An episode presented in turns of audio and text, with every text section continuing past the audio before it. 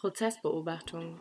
Prozessbeobachtung. Prozessbeobachtung. Prozessbeobachtung. Okay, dann hallo und herzlich willkommen zu unserer fünften Podcast-Folge. Hallo, herzlich willkommen. Es sprechen Laura Schilling und Arthur Romanowski. Und Laura ist mir gerade äh, zugeschaltet per FaceTime, denn wir machen heute die Folge ein wenig anders als äh, in den ersten vier Folgen es, äh, ihr es gewohnt seid. Laura ist nämlich gerade nicht hier, sondern in Ravensbrück. Richtig? Also jetzt gerade bin ich in Fürstenberg, aber genau, ich bin jetzt für die nächsten zwei Monate in Brandenburg und deswegen werde ich nicht im Prozesssaal in Frankfurt sitzen können. Da sitzt gerade nur Arthur. Genau, und wir haben uns aber so ein bisschen Gedanken gemacht, wie das unsere Form verändert oder verändern kann und hatten jetzt auch irgendwie nach den letzten beiden Verhandlungstagen in der letzten Woche haben wir viel telefoniert auch und uns schon mal ausgetauscht und uns jetzt auf so eine Struktur geeinigt, dass wir es wahrscheinlich jetzt eher so gestalten werden, dass ich Fragen stelle und Arthur als Experte vor Ort Wahrnehmungen und Beobachtungen teilen kann. Einordnungen finden aber irgendwie, glaube ich, immer noch weiter bei uns zusammen im Dialog, im Gespräch statt. Voll. Und du hast ja auch so ein bisschen die Presseschau, die interne Presseschau für uns gemacht und hast natürlich auch eigentlich sehr viel schon mitbekommen. Und das ist, kann ja auch vielleicht total interessant sein, wie dieser Abgleich funktioniert. Genau. Ja, und diese Woche waren wieder zwei Verhandlungstage, der achte und neunte Prozesstag, am Montag, den fünften achten und am Mittwoch, den siebten achten. Und genau, wir würden, glaube ich, mit der Frage einfach einsteigen, was ist denn so passiert in dieser Woche? Es ist äh, sehr viel passiert, weil, wie man es vielleicht auch schon mitbekommen hat, äh, eben Stefan Ernst äh, sein Geständnis jetzt abgegeben hat. Das war am Montag und das ging um 10 Uhr relativ pünktlich los und sein Verteidiger, also man äh, muss sich dazu erinnern, dass Frank Hannig abbestellt wurde und jetzt sein Verteidiger Mustafa Kaplan und äh, Herr Hadis sind. Aber die Erklärung hat eben äh, Mustafa Kaplan vorgelesen und diese Erklärung ging knapp 50 Minuten, 50, 55 Minuten und er hat das alles vorgelesen. Genau. Das heißt, wenn wir von einem Geständnis sprechen, heißt das nicht direkterweise, dass Stefan Ernst vor dem Gericht gesprochen hat? Genau, zu Anfang nicht. Es ist möglich in so einer Verhandlung, dass ein Anwalt eine Erklärung für seinen Mandanten abgibt und das gilt aber genauso wie als ob der Mandant selber sprechen wird, ist aber natürlich in der Wahrnehmung, wird das einfach anders wahrgenommen und dann war natürlich auch das Besondere, dass er sich auch darauf eingelassen hat, auf Fragen äh, Strafsenats, also der RichterInnen und der Familie Lübcke zu antworten. Auf diese Aussage hin kam auch direkt die Frage von Frau Schneiders, der Verteidigerin von Markus H. Wird er denn auch Fragen der Seite von Markus H. beantworten? Daraufhin hieß es erstmal nein. Und dann hat der Richter kurz interveniert und auch sich wieder an Stefan Ernst relativ direkt gewandt, aber auch an Mustafa Kaplan dass er es natürlich auch begrüßen würde, wenn von allen Anwesenden Fragen gestellt werden könnten, von eben der Verteidigung von Markus H., aber auch von der Verteidigung von Amjad I. Und was steckt da dahinter? Also warum beantwortet Stefan Ernst nicht gleichermaßen die Fragen von allen Prozessbeteiligten?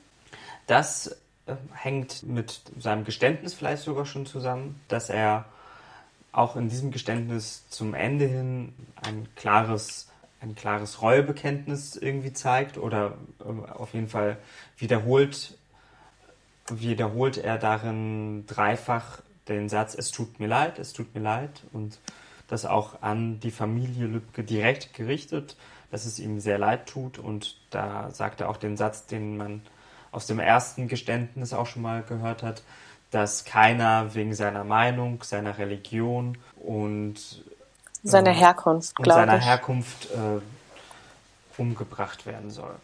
Und das äh, Genau, und da hat im Anschluss an diese Aussage meinte er, dass er natürlich direkte Fragen auch von dieser Familie äh, beantworten wird. Also so das erste, die erste sozusagen, wie sie es machen wollen.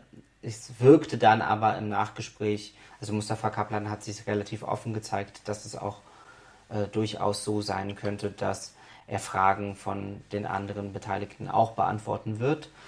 Und da hat der Richter ihm dann sogar etwas vorgeschlagen. Das wusste ich nicht, dass das geht, aber das ist interessant, dass auch die Verteidiger von Markus H. oder der Verteidiger ähm, Hoffmann, also von äh, äh, Ahmed I., dass die auch die Fragen sozusagen an den Strafsenat geben können und die, der Strafsenat dann im Namen der Verteidiger in, ähm, die Fragen an Stefan Ernst stellen wird. Also auch das wäre möglich sozusagen. Oder das hat er angeboten.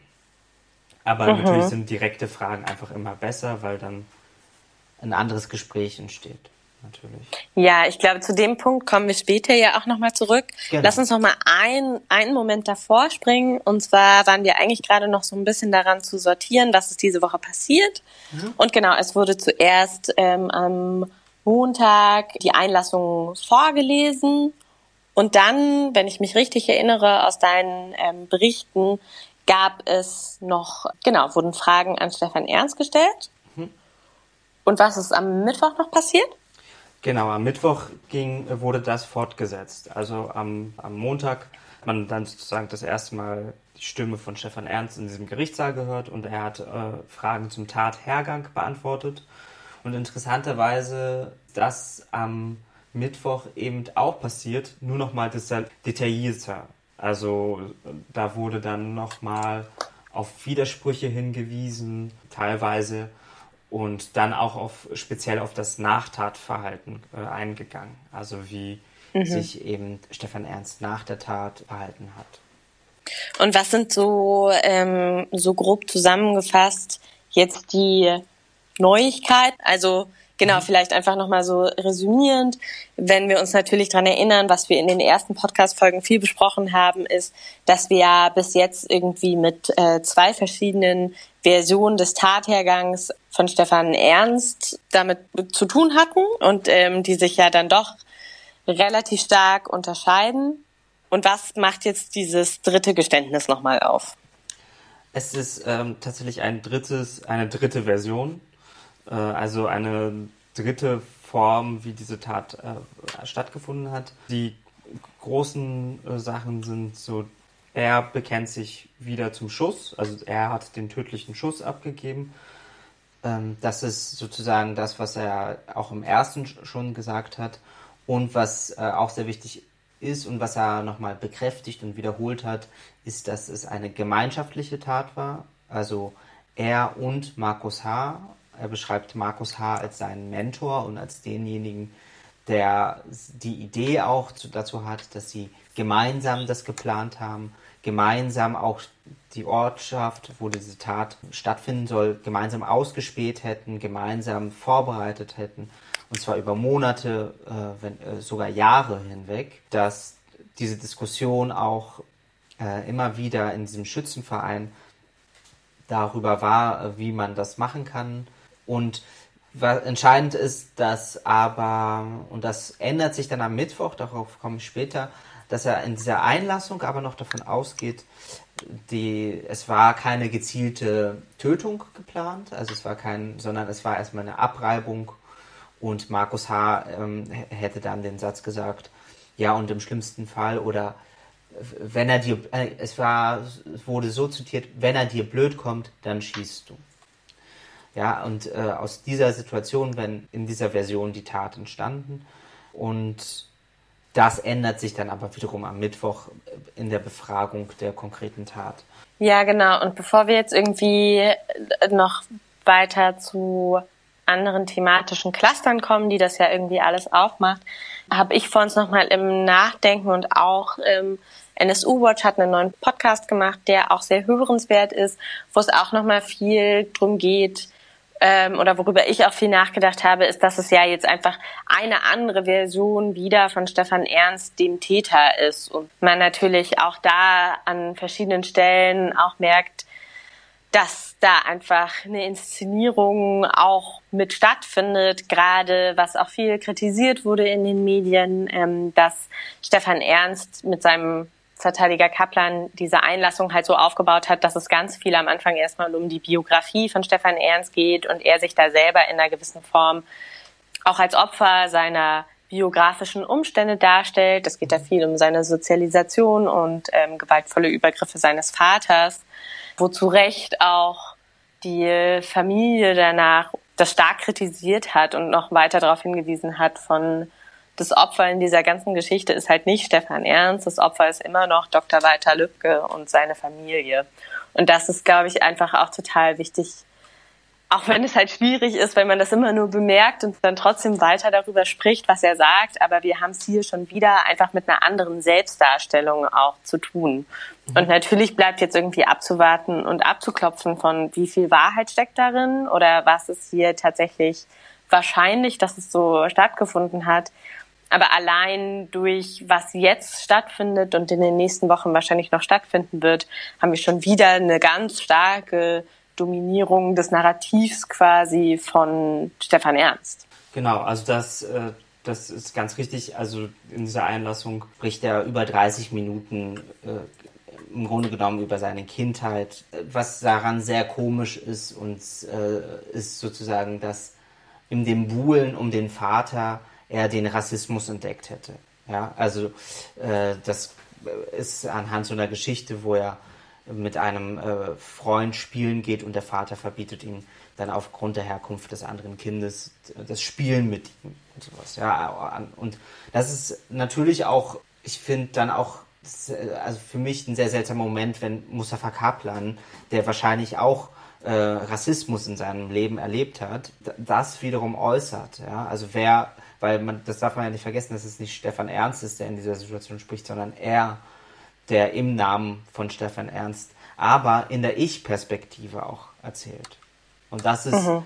das ist, das ist ein sehr widersprüchliches Bild erst einmal. Und genau, es ist, es ist irgendwie, es ist, ja, es ist wiederum auch ein Bild, das ihn als eine schwache Person oder ein ein Opfer der Zeit oder sowas darstellt. Oder ich habe das Gefühl, es macht so ein bisschen so einen so einen küchenpsychologischen Zugang relativ nahe, indem es halt wieder so versucht, irgendwie nahezulegen, genau, irgendwie Täter als auch nur Opfer seiner Umstände und weil er das und das erfahren hat und so eine schlechte, also so auch diese, die Darstellung von Markus H. als sein ähm, Mentor in einem gewissen Sinne was dann damit begründet werden kann, dass er halt die Anerkennung von seinem Vater nicht bekommen hat. Und das halt einfach so, was ich irgendwie als so küchenpsychologisch oder so bezeichnen würde. Ja. Äh, ganz richtig. Und auf der anderen Seite äh, ist in einer Einlassung wird ja auch erwartet, dass man über sein persönliches Leben spricht und dass das irgendwie ein Gesamtbild irgendwie, man hat halt sozusagen die Chance, äh, sich ein Gesamtbild zu machen und das ist ja auch Teil dieser Sache. Aber es ist interessant, dass du Markus H. gerade erwähnst, weil in diesem, es geht natürlich sehr viel um auch deren Beziehung. Also er spricht zum Beispiel auch darüber, dass, also wie war das mit der Autofahrt? Ja, das war dann in der Befragung. Später kam das, warum fuhr er und nicht Markus H. Und da kommen dann auch so Aussagen immer wieder heraus, dass er sozusagen sich nicht anerkannt fühlte, auch von Markus H. oder äh, auch so sich abgelehnt gefühlt hat, weil er sich halt gerne hat fahren lassen oder dass, dass er nie zu Besuch bei Stefan Ernst war, dass man, er hat, er hat keine Anerkennung von Markus H. erfahren, so aus seiner Sache heraus. Genau, ich wollte jetzt noch einmal fragen, weil das natürlich auch interessant ist, gerade wenn man im Gerichtssaal sein kann. Wie hat denn Markus H. irgendwie auf die Verlesung reagiert und auch die anschließende Zeugenbefragung? Wie schon äh, einige Tage vorher hatte ich so den Eindruck, dass es ein sehr höhnisch, also wirklich, also so, er grinst breit, ähm, er ist im, also es gab so eine Situation, da hat er ich weiß nicht, ob das am Mittwoch oder Montag war, aber da gab es sogar so eine Situation, wo er einen Fistpump mit äh, Clemens hatte. Ja, und in dieser ganzen Verlesung dessen ähm, äh, äh, grinst er, äh, lacht etwas sogar. Und bei einigen Beschreibungen, auch, auch bei der Befragung, ähm, lacht er fast schon wie so kurz auf. Ja? Also wie, also wie um zu markieren, wie absurd die Aussage sei. Ja? Und, mhm. und gerade als dann die Befragung von Ernst auch ausgeht, dann kann man auch sehr gut beobachten, dass ähm, sein Anwalt Clemens und die Anwältin Schneiders eigentlich immer so mit dem, ähm, mit dem Rück, also so nach hinten schauen. Also Stefan Ernst sitzt ja hinter Markus H. und äh, ihn direkt anschauen. Und es sogar ein, zwei Momente gab, wo Markus H. auch dorthin schaute, ganz kurz mal. Was ja relativ ähm, neu ist, weil sonst so sehr wenig, also eigentlich kein Kontakt zwischen den beiden ersichtlich war aus einem normalen Verhalten. Und wie würdest du ähm, die Reaktion von der Familie Lübcke beschreiben? Ja, äh, die Familie Lübcke war, hat sehr viel notiert. Also ich habe den einen Bruder viel gesehen, dass ich hatte so den Eindruck, die Situation, wo es denen schwer ging, da haben sie dann angefangen zu notieren. Aber der Fokus ist natürlich durch so einen krassen Sprechakt auch einfach weniger auf den. So, das, das merkt man einfach. Äh, es ist keine, es ist ja kein direktes Gespräch zwischen denen, sondern es ist ja ein vermitteltes Gespräch. Das ist also das Gespräch, also in der Vernehmung dann, in der richterlichen Vernehmung war es ja auch ganz klar, Sagebiel oder Adelhoch äh, stellen die Fragen und er antwortet. Das heißt, man war mit den Blicken sehr in dieser Ecke und das heißt, die Reaktionen von der Familie Lübcke waren ruhig, habe ich, das was habe ich wahrgenommen. Und aber auch, glaube ich, sehr unerträglich, auch äh, weil man darf sich auch darf auch nicht vergessen, dass vieles von dem Rassismus auch einfach wiederholt wird. Also es werden rassistische Aussagen wiederholt, es wird äh, wiederholt, aus was für einem aus was für einem Grund der Vater umgebracht wurde. Und dann ist man aber auch sehr undeutlich wieder in der Situation, also diese Vernehmung dann zwischen den beiden. Ähm, ist wieder auch so ein, ja, ich würde es fast Rumgedruckse äh, äh, nennen, wer denn wie geschossen hat, wie es denn wirklich war. Also es ist, ich, also ich kann mir das nur als extrem belastend vorstellen, wenn, wenn da hm. so eine Undeutlichkeit und Unklarheit ist jetzt beim und zum dritten Mal eigentlich man etwas hört auch. Ja. Ja, vielleicht springen wir dann jetzt einfach in den Themen, die wir vorher so ein bisschen ähm, überlegt haben, weil das jetzt einfach ja schon so sehr viel von, wie ist das Frageverhalten und wie ist aber auch das Antwortverhalten von Stefan Ernst berührt, wie du gerade irgendwie meintest, dass er da manchmal sehr konkret ist, aber manchmal auch gar nicht so, ähm, wie, genau, vielleicht erstmal so zum Frageverhalten. Mhm. Was wird denn irgendwie so nachgefragt? Wie nimmst du das wahr? Mhm. Also am Montag war das sehr sachlich, also weil eigentlich hatte Mustafa Kaplan auch schon beantragt, dass Stefan Ernst keine Fragen beantwortet heute, sondern erst am nächsten Tag, weil er zu müde ist. Dann hat der Richter ihn gebeten, ob er denn nicht wenigstens bereit wäre, über den Tathergang zu sprechen. Aber noch keine Fragen der Familie, aber schon mal mit dem Strafsenat ins Gespräch zu kommen. Dann gab es eine Pause, dann haben sie sich beraten, dann hat er gesagt, ja, das macht er.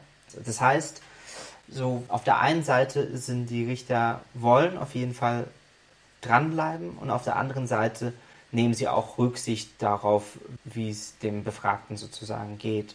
Dann gehen sie wirklich Schritt für Schritt haben Sie Fragen, also sehr detaillierte, sachliche Fragen erst einmal. Also wirklich, und das haben Sie auch am Anfang betont, es geht jetzt nur um den Sachverhalt, was ist passiert, wie ist es passiert, um erstmal wirklich nur über diesen 1. Juni zu sprechen. Wo hat man sich getroffen?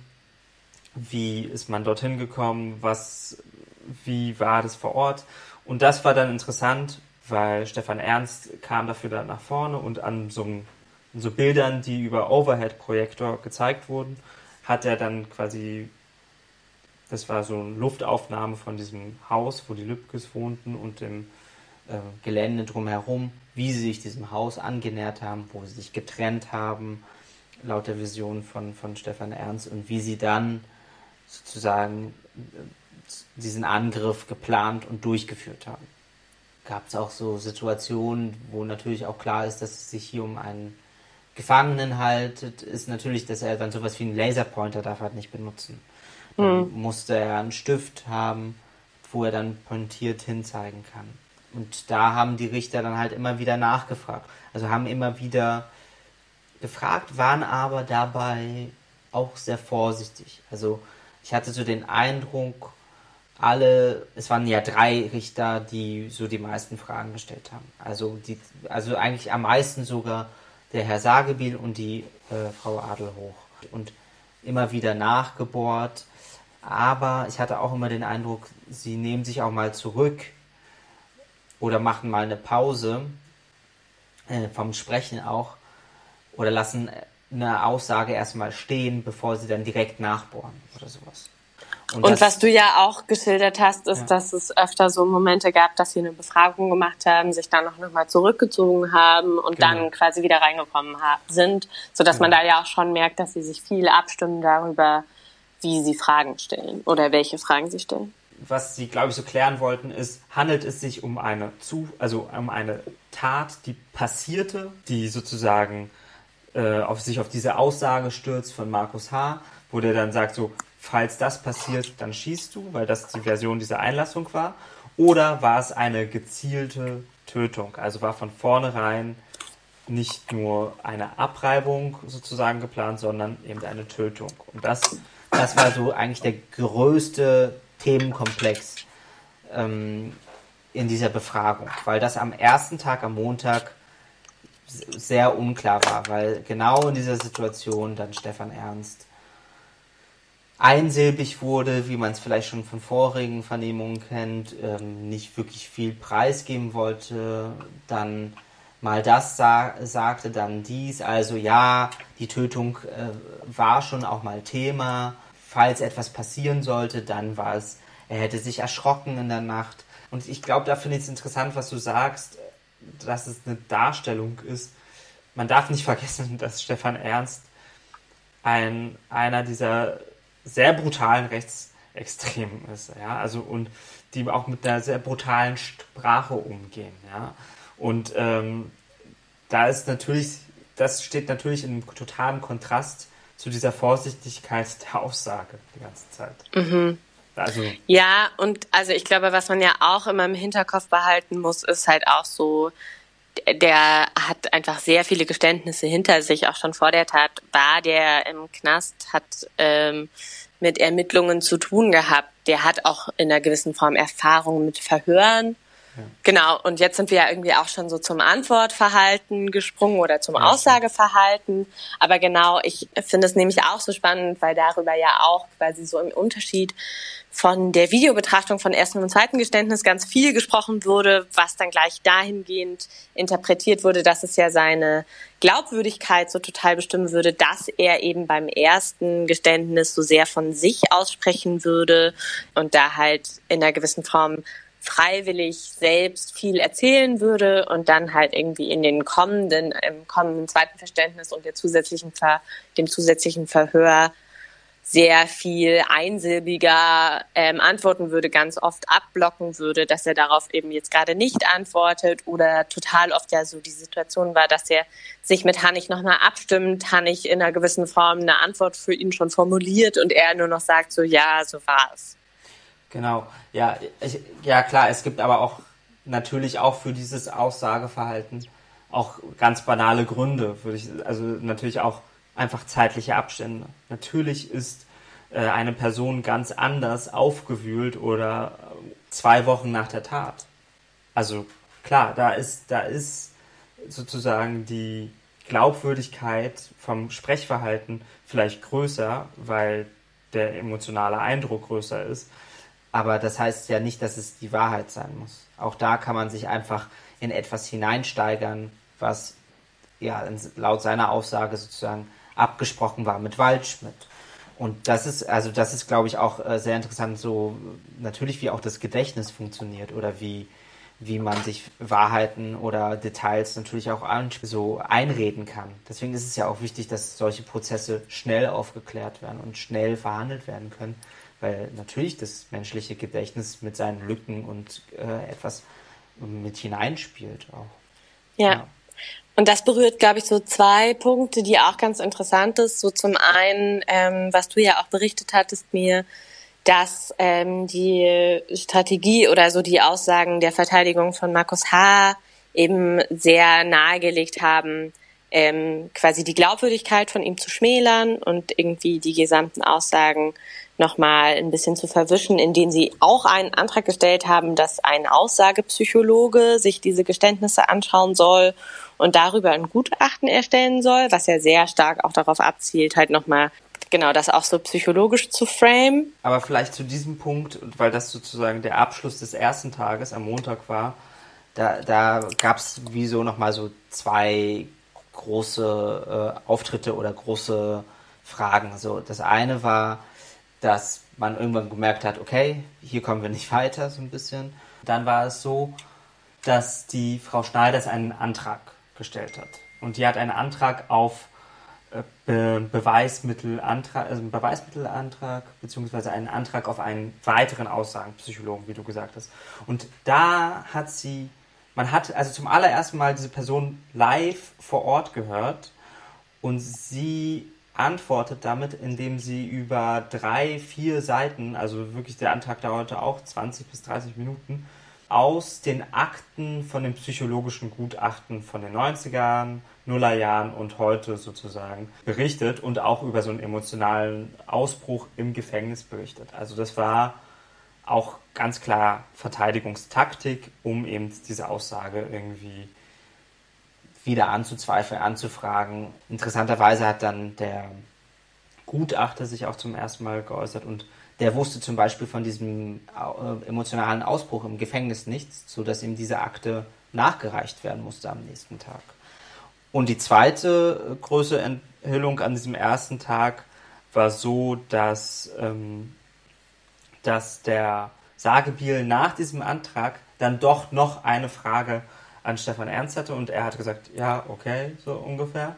Das war mein zweiter Punkt auch, das ist mir gerade eingefallen. Genau, und war sozusagen, ob die Anwalt, ob die Seite Mustafa Kaplan und Ernst äh, darüber nachgedacht haben, den Frank Hannig von seiner Schweigepflicht zu entpflichten und dann ihn aber auch direkt gefragt hat, wer hat ihn, wer hat ihn denn das gesagt, dass Markus H. das äh, getötet hat? Wessen Idee war das? Ja, ich habe das gesagt und, äh, und dann hat er aber ganz klar gesagt, Hannig hätte ihm diese Version erklärt. Und da Beziehungsweise angeraten, so auszusagen, dass Markus H. geframed wird oder genau. also dass er beschuldigt wird, genau. anscheinend mit der Strategie, dass man genau. ihn darüber, wenn man ihn beschuldigt, dazu drängen würde, auch auszusagen. Die Idee war, eine Aussage von Markus H. zu erzwingen, indem man ihm etwas zuschiebt, was er so nicht getan hat. Dann gab es so einen stille Moment im Gerichtssaal, wo dann Herr Sagebiel gesagt hat, das ist ja interessant. Ja, und damit hat er etwas ganz Klares angedeutet, hat eigentlich gesagt, dass hier eine Straftat eigentlich äh, stattgefunden hat, also die Anstiftung zur Falschaussage. Ja. Und deswegen wurde am nächsten Tag auch sozusagen nachgefragt und äh, Mustafa Kaplan antwortete darauf direkt auch, dass man weiterhin darüber nachdenkt, in gewissen Sachverhalten die Anwälte Waldschmidt und Hannig eben von ihrer Schweigepflicht zu entbinden. Das kann nur Stefan Ernst machen, logischerweise, ja. weil es ja da um ihn geht. Ja, und das würde ja irgendwie zu, also in diesem Prozess sind schon viele komische Sachen passiert, aber das würde quasi nochmal einen neuen Turn dann auch machen, dass man halt Leute ähm, in den Zeugenstand berufen kann, die ehemals Prozessbeteiligte auch waren. Also ja, es bleibt spannend. Ja, und dass äh, Ermittlungen, äh, also das hieße ja auch, dass die beiden mit Strafen rechnen müssten. Ich glaub, Oder zumindest, also gegen Waldschmidt wurde ja auch schon ermittelt. Stimmt. Ähm, ja. Da können wir jetzt beide nicht einschätzen, wie der Stand der Ermittlungen ist, aber im Zweifel würden dagegen Hannig nochmal Ermittlungen aufgenommen. Genau, genau. Ja. Genau.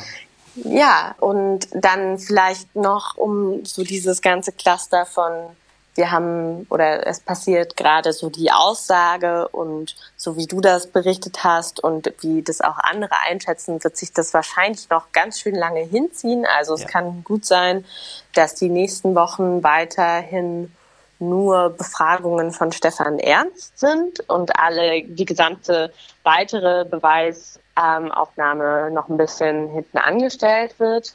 Genau, wie stellt sie sich denn da? Also wie wahrscheinlich ist das? Ähm, passt es mit äh, weiteren Ermittlungsergebnissen zusammen? Wo sind Widersprüche?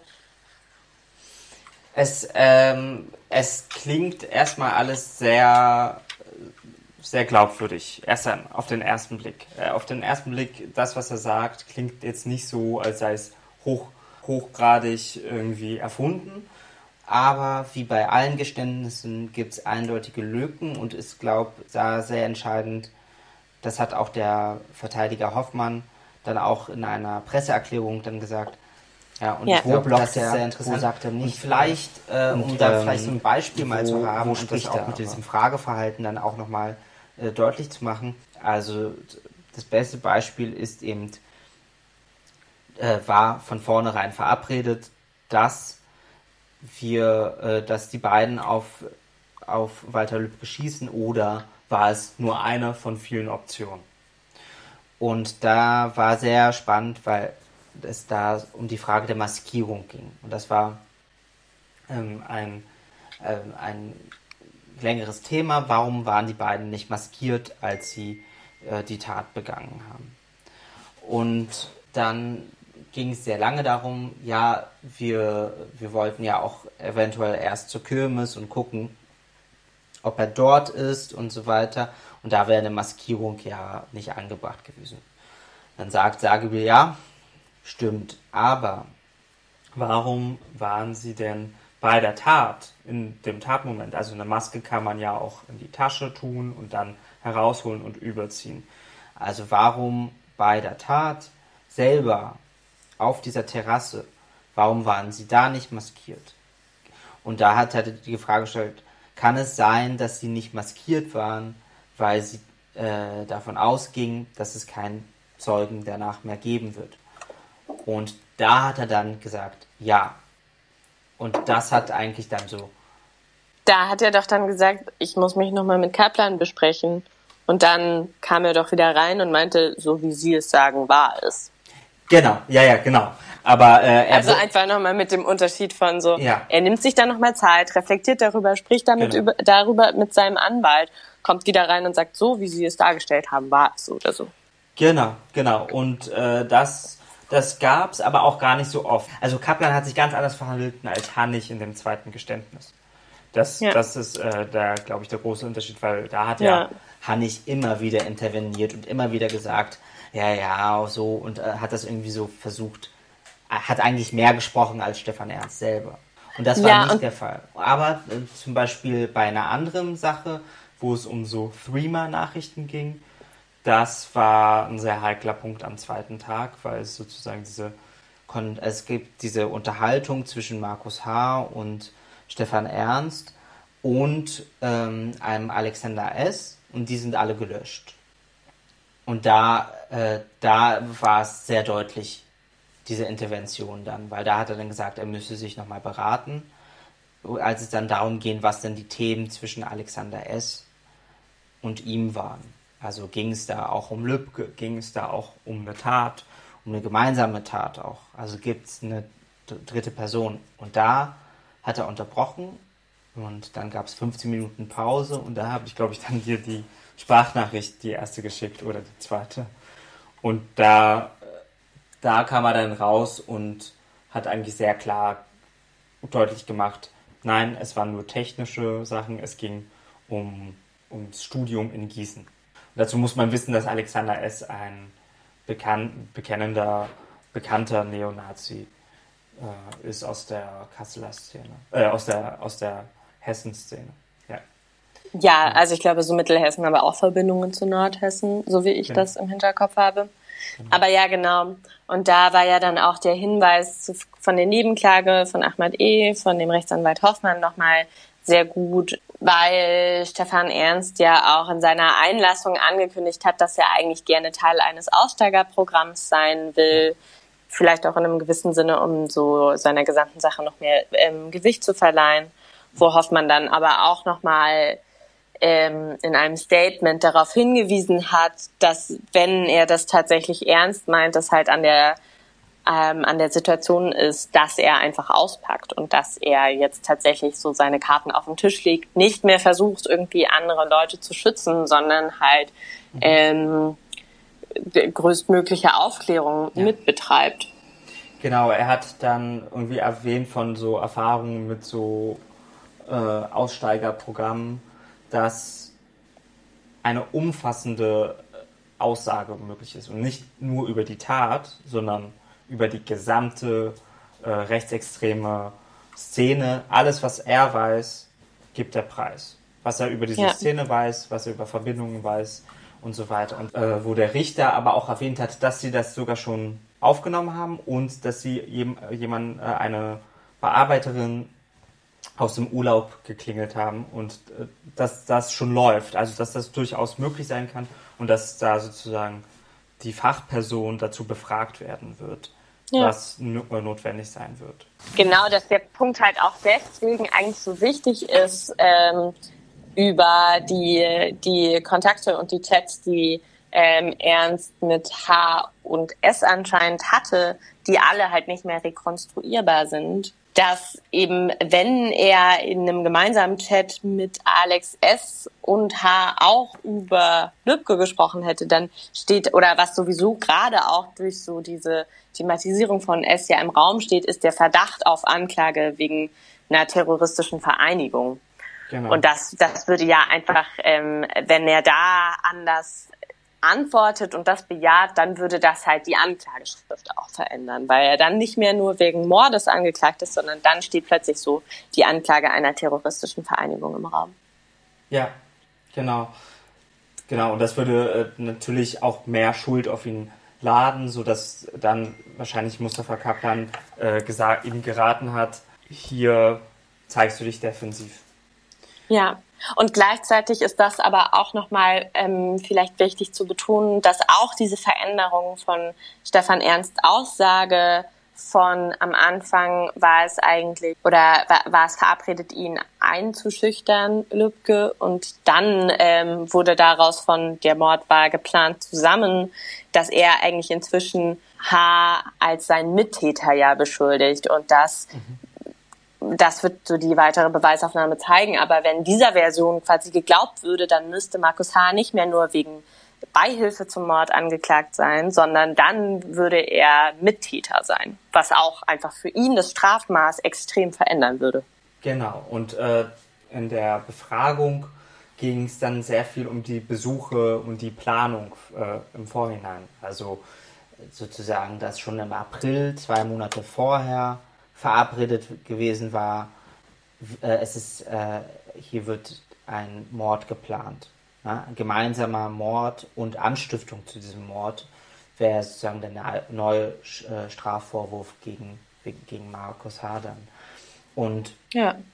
und ähm, was da auch sehr interessant war, was wir in den ersten Folgen auch so ein bisschen besprochen haben, dieses, äh, die, diese Frage nach der neuen Radikalisierung in Anführungszeichen, weil auch hier wieder neue Versionen vorkamen. Also in der ersten Vernehmung meinte ja Stefan Ernst, ähm, dass er 2009 aus der rechtsextremen Szene sich zurückgezogen hat und dann 2013, 2014 langsam durch das Arbeitsumfeld, in dem auch Markus H äh, sich bewegte, sich wieder sozusagen diesen rechten politischen Themen zugewendet hat.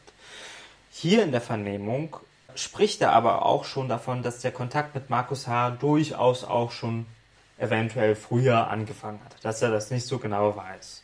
Also er spricht da über das Jahr 2011, dass es da schon so Kontakte zwischen denen gab.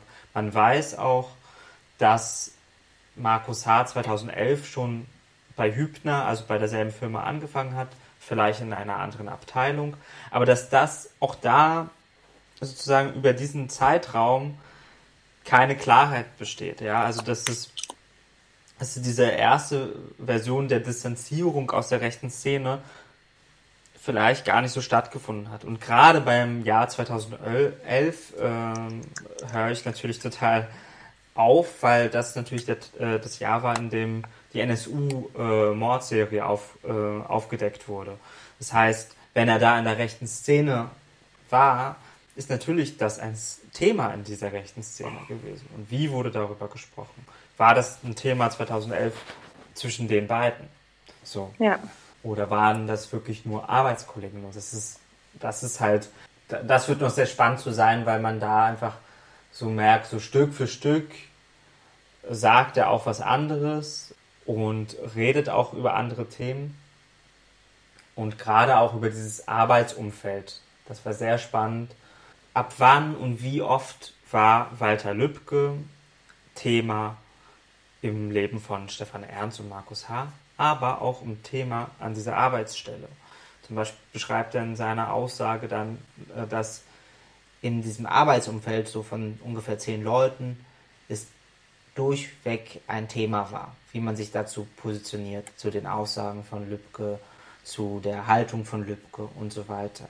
Damit endete das auch am Mittwoch äh, so ein bisschen über, ging, da ging es ja dann sehr viel um das Nachtatverhalten. Also wie haben sich die beiden in der Version von Stefan Ernst dann äh, danach verhalten, was haben sie gesagt in dem Auto, wieso fuhr er immer, war so eine gelöste Stimmung oder war es eher eine bedrückte Stimmung, was für Stimmung war da überhaupt da, wie hat man sich verabredet, die äh, Waffen zu verstecken und warum hat das nur Stefan Ernst gemacht und nicht beide zusammen. Und all solche sehr detaillierten Fragen wurden gesagt. Und da ging es ja auch darum, um die, das Alibi und um die, das Schmierestehen, weil am Sonntag nach der Tat hatte Stefan Ernst an seiner Arbeitsstelle eine Spätschicht und hat dann einen Kollegen, den L. -Punkt, äh, gefragt, ob der nicht Schmiere stehen kann, während er die Waffen vergräbt. Und natürlich hat dann äh, der Strafsenat gefragt, hat er sich nicht gewundert, dass, dass du jetzt da Waffen äh, ver, äh, vergräbst? Und dann hat er gesagt, ja, aber er kannte meine Geschichte aus der rechten Szene und deswegen äh, hatte er ihm sozusagen als Erklärung gegeben, er befürchte Hausdurchsuchungen und so erklärt er sozusagen, dass er nicht weiter nachgefragt hat, weil am 2. Äh, am 2. Juni war das ja schon sehr breit in den Medien. Also es war klar, wonach die Polizei zu diesem Zeitpunkt sucht. Und ebenso das Alibi, das ihm verschafft wurde. Also das, das sind so natürlich Fragen, die, die er dann dort beantwortet hat. Und dann hörte der Mittwoch damit auf, dass es um die Bürgerversammlung und Lohfelden gehen sollte. Und da war es aber dann schon, da war es 13.15 Uhr so circa und da war auf einmal auch Schluss, also sehr früh. Also es war, waren dreieinhalb Stunden sozusagen nur diesmal. Und dann meinte der Richter sozusagen, ja gut, stoppen wir hier, weil Lohfelden, also diese Bürgerinnenversammlung in Lohfelden, wird ein eigenes Thema sein und das vermute ich auch, dass es jetzt am kommenden Montag, beziehungsweise in der Logik der Sendung vor zwei Tagen Thema sein wird. Ja. ja. Ja, genau. Und dann sind wir auf jeden Fall gespannt, wie es diese Woche inhaltlich weitergeht, aber natürlich auch aus Prozessbeobachtung, Beobachtungsperspektive. Und das bringt mich zu unserem abschließenden Punkt, ähm, weil wir darüber Darüber haben wir im, in der letzten Folge geredet. Das war aber auch Teil in dieser Woche quasi vom Diskurs im Gerichtssaal, was auch relativ mhm. erwartbar war. Ähm, es ging nochmal um die Teilveröffentlichung von Aussage- und Geständnisvideos von Stefan Ernst im Zuge von dem Beitrag von Steuerung F. Genau, und da hatten wir ja auch letzte Woche ähm, drüber gesprochen und waren uns auch so ein bisschen uneinig, aber genau, haben ja schon irgendwie auch nochmal so den Wert des Beitrags herausgestellt, dass es halt nicht einfach nur Veröffentlichungen, sondern ähm, sondern einfach auch diskutieren. Genau, der Diskurs ist diese Woche ähm, außerhalb des Gerichtssaals auch weitergegangen. Es gibt sehr viele, gerade journalistische Stimmen, aber auch von anderen ProzessbeobachterInnen, die die Veröffentlichung der Videos gar nicht cool finden und sagen, dass das echt problematisch ist, ähm, gar nicht rechtlich, also weil rechtlich ist es anscheinend schon relativ abgesichert, dass es okay ist, dass das jetzt veröffentlicht wurde, weil es ja schon in Augenschein genommen wurde im Gerichtssaal. Aber dass es einfach auch aus, einer, aus einem ethischen Journalismusverständnis schwierig sei. Genau, und ähm, ich erinnere mich da an einen Beitrag auch von Annette Rammelsberger, die auch ähm, den ganzen Prozess begleitet als Beobachterin und Journalistin von der Süddeutschen ist, die eben genau nochmal so die Punkte stark macht, zu sagen von, das Medium ist einfach ein ganz anderes, Video wirkt einfach ganz anders, viel unmittelbarer, viel emotionaler als ähm, unsere Beobachtungen, die wir schriftlich festhalten und die als Berichte lesbar sind. Und dass sie davor waren, zum einen, dass es eben schon einfach einen großen Einfluss auf ZeugInnen haben kann, die aussagen sollen noch, aber dass es zugleich auch nicht unterschätzt werden darf, was das in der Öffentlichkeit auch macht ähm, von der Sichtbarkeit des Prozesses. Gerade wenn wir über eine Medialisierung und auch irgendwie viel über Emotionalisierungen sprechen, dann ist es natürlich einfach schon nochmal anders, ähm, anders belastet auch, das zu sehen.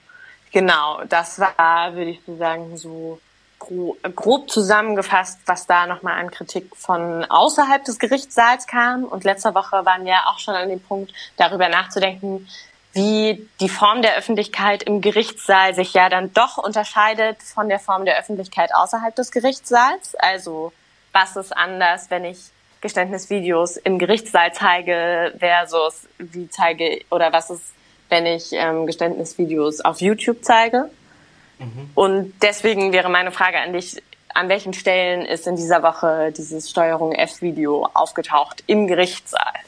Ja, äh, das äh, ist direkt zu Beginn äh, äh, gewesen am Montag, also bevor Stefan Ernst äh, bzw. Mustafa Kaplan die Einlassung von Stefan Ernst vorgelesen hat, war das nochmal das Thema. Und zwar war, gab es einen Antrag von der Seite von Markus H., von ähm, der Anwalt Clemens vorgetragen. Also es gab einen Antrag von Clemens über die Befangenheit von dem Richter Sagebiel in Bezug auf dieses Video. Ähm, und in, in diesem, im Zuge dieses Antrags wurde, ähm, wurden die zwei Artikel auch aus den Medien verlesen. Also einerseits Thomas Fischer und einerseits ein Artikel. Eine Kolumne aus dem Spiegel. Genau, genau. Der Fischer ist die Kolumne aus dem Spiegel und der andere, der zitiert wurde, war, das war eine Kolumne aus der Zeitschrift Cicero. Ähm, und die beiden haben ja auch sehr kritisch sich diesem Video äh, gegen, äh, von, genau, der Autor war Strate. Und äh, ähm, die beiden haben sich auch sehr kritisch gegenüber diesem Video und auch gegenüber dem Richter äh, ausgelassen. Und kritisch bis, also ich glaube, so den, ähm, den Sprechgestus von dem Cicero-Artikel würde ich ungern als kritisch, als vielmehr irgendwie ja. polemisch, ja. ideologisch oder so frame. Genau, ich hab, äh, meinte auch eher den Fischer-Artikel, äh, der auch sehr polemisch ist. Ich finde, beide Artikel ziehen sehr hanebüchene Vergleiche äh, hinzu und diese beiden Artikel wurden sehr lange verlesen in diesem Antrag. Also da wurde sozusagen, äh, wurde daraus zitiert. Und was der Vorwurf war von Clemens war, der Richter hat auf Anfragen, ob da nicht ermittelt werden müsste, wegen der Persönlichkeitsrechte von Stefan Ernst, was ja auch ein Thema von der Annette Rammelsberger ist, ähm, auf, also weil die nicht gewahrt werden würden, äh, warum er nicht ermittelt. Also warum er nicht Ermittlungen anstößt, weil ja auch Urheberrechtssachen äh, sozusagen durch die Veröffentlichung verletzt werden? Genau, weil das ja entweder dem Staat Hessen oder dem Gericht Frankfurt oder im, weitesten Sinne der Bundesrepublik gehört. Und da bezieht er sich auf einen E-Mail-Kontakt zwischen, zwischen ihm und dem Richter.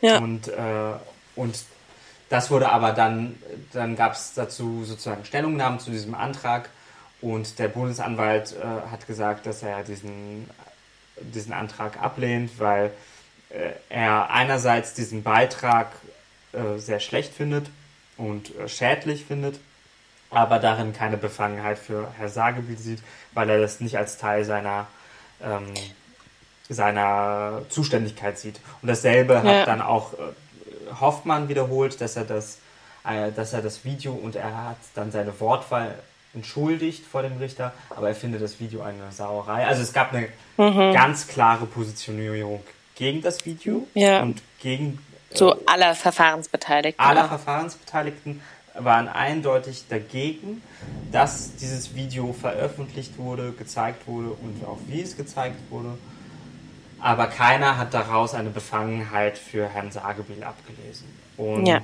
ähm, und ähm, der Mustafa Kaplan hat, wie wir, sich dieses Video äh, runtergeladen und hat es auf einem Stick und hat es auch mitgebracht. Und es war sogar schon eine Diskussion, ob man am Mittwoch das zusammen anschaut. Dann wollte man sich aber eher auf die Aussage von Stefan Ernst konzentrieren, sodass das ja. Video nächste Woche wahrscheinlich äh, angeschaut wird. Aber ähm, unter welchem Aspekt oder warum wird das dann gemeinsam irgendwie in Augenschein genommen, wenn eigentlich relativ klar ist, dass ähm, man rechtlich ja jetzt nicht so viel daran machen kann an der Veröffentlichung? Ist das dann im Hinblick auf die Persönlichkeitsrechtsverletzung? Genau, äh, also es wird, glaube es werden verschiedene Sachen wahrscheinlich daran in Augenschein genommen. Also die Sache ist die, man, äh, wenn solange es nicht als Beweismittel im Gericht ist, kann man nicht wirklich viel darüber reden, weil das wäre so, als ob man, wie wir beide, uns so Meinungen zu, zu, zu Artikeln austauschen würden. Das kann nur dann äh, äh, der Fall sein, wenn es eben äh, wirklich alle gesehen haben und nicht nur ja. alle gesehen haben, weil alle es gesehen haben. Ja, ja. okay. Also das ja, ist, glaube ich, so eine formale Sinn. Sache, dass man über dieses Video nochmal sprechen wird und was für einen Einfluss das auf den Prozess haben wird. Das wird noch ja. Thema werden.